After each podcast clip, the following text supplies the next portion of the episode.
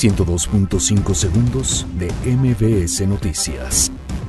Emboscan a fiscal regional del Estado de México y escoltas en Ixtapan de la Sal. La Fiscalía General de la República inicia carpeta de investigación por secuestro de 22 personas en Tamaulipas. Detienen en Tláhuac a dos hijas de Elojos. PAN lamenta que Andrés Manuel López Obrador no presentara estrategia de seguridad eficaz.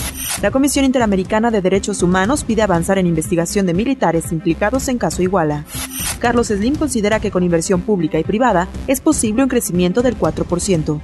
IMSS reporta la creación de 220.000 empleos en lo que va del 2019. Aeroméxico suspende temporalmente sus aviones Boeing 737 tras accidente en Etiopía.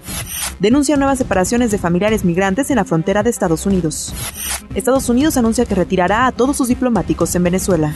102.5 segundos de MBS Noticias.